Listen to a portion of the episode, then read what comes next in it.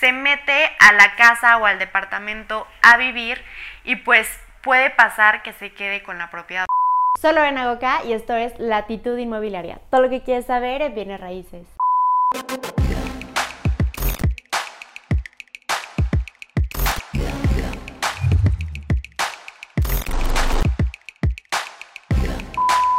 Hello, como lo pueden ver en el título de este video, hoy vamos a platicar de un tema que me parece sumamente importante hablar de esto porque es una gran problemática en nuestro país y es el tema de invasión de propiedad y no solamente eso, sino que además legalmente una persona se pueda quedar con tu casa, con tu departamento, o sea, básicamente que te la robe. Y es un tema que a mí me mueve muchísimo porque ya que una persona legalmente se pueda quedar con la propiedad, es algo que sí puede suceder. Obviamente tienen que pasar ciertas cosas para que así suceda. Y me, causa un poco de conflicto platicar de esto porque tampoco es como que yo quiera darle ideas a las personas, pero creo que lo peor que podemos hacer es no informar. Entonces, que las personas sepan que esto es factible y que tienen que tener suma precaución por ello. Y bueno, vamos a empezar desde los orígenes de cómo funciona esto. Y bueno, esto se le llama usucapión, que viene de un origen romano que es de usucapio, con una etimología yéndonos mucho más específico con usucapere, que esto significa tener posesión de algo a través de cierto tiempo. Otra forma que también se le llama es prescripción adquisitiva positiva. O sea, básicamente lo que te permite esta estrategia es que después de cierto tiempo, pues tú te puedas hacer propietario del inmueble en el que estás. Por supuesto que esto es muy riesgoso para el verdadero propietario o el propietario original. Porque supongamos que tú vives en Ciudad de México y compraste una casa en Querétaro o en Hidalgo. Y pues a través de los años, no sé, eh, te enfermaste o por tu estilo de vida viajas mucho y realmente pasas muchísimo tiempo sin ir a esta casa, que es algo que de verdad sucede mucho y sobre todo sucede mucho en casas Infonavit, que incluso dejan de pagar los créditos y dejan abandonada ahí la casa cuando pues sigue siendo una deuda que tú tienes con con Infonavit o con Fobiste y lo peor es que alguien se está aprovechando de esa situación se mete a la casa o al departamento a vivir y pues puede pasar que se quede con la propiedad. O sea, no solamente que haga uso y goce, es decir, que esté viviendo ahí, que la invada, sino que a través de los años pueda legalmente hacerla suya por medio de este usucapión o prescripción adquisitiva positiva. Entonces, ¿cómo una persona te puede robar tu propiedad?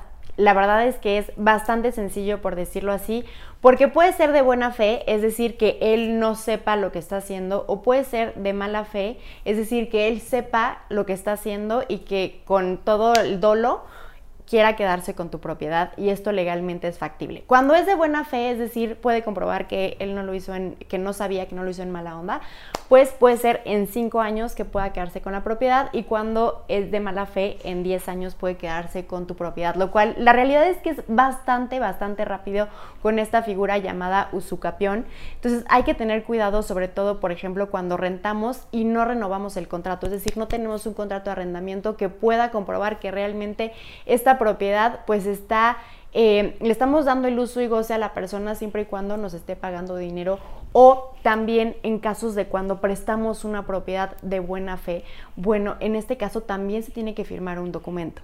El documento que tiene que firmar la persona en caso de que tú le prestes una propiedad, independientemente que no pague renta, es un comodato. Entonces, lo importante es que si alguien entra a tu propiedad, te pague o no te pague renta, siempre tienes que tener un documento que avale que realmente esto es por un periodo de, tiempo determinado, por un contrato de arrendamiento o por un comodato para asegurarte que no va a haber un tema de invasión y por supuesto que se te roben la propiedad básicamente y que usen esta figura de usucapión. Ahora es súper importante que sepas en qué momentos o en qué casos no va a aplicar que puedan hacer esto contigo.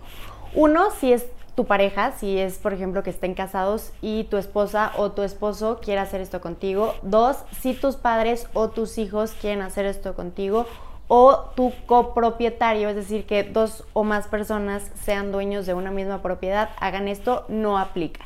Tampoco para aquellos que estén haciendo servicios públicos fuera del país o en otra ciudad, por ejemplo, militares o algún tipo de, puesto que esté haciendo cualquier servicio público, tampoco aplica. A personas que por sus simples condiciones no les pueden hacer esto son tanto a militares como a personas que tienen algún tipo de capacidad diferente.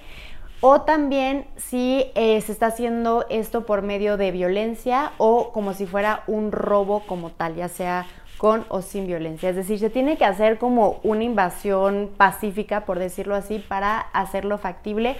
Pero como podemos ver, esto es relativamente sencillo, relativamente fácil, por supuesto que conlleva un proceso legal, pero de cualquier forma yo les sugiero que siempre eh, estén atentos de las propiedades que a lo mejor no están en su misma ciudad o a lo mejor fue una herencia y viven en otro lado, pues entonces incluso es mejor venderlas si no van a estar eh, pendientes de que no se las invadan y también pues que si la van a prestar o la van a rentar siempre tengan ya sea un contrato de arrendamiento o un contrato de comodato para así que puedan evitar que no les roben su propiedad. Les repito, este video no es para darles ideas, por supuesto que no. Incluso les decía que yo dudaba en hacer este video, pero creo que es muy importante informar, sobre todo para proteger a aquellos que tienen algo que pues claramente nos ha costado mucho tener, que la protejamos y que siempre hagamos todo para que no nos pueda suceder eso. Espero que les haya servido, que les sea de utilidad y nos vemos en un próximo video.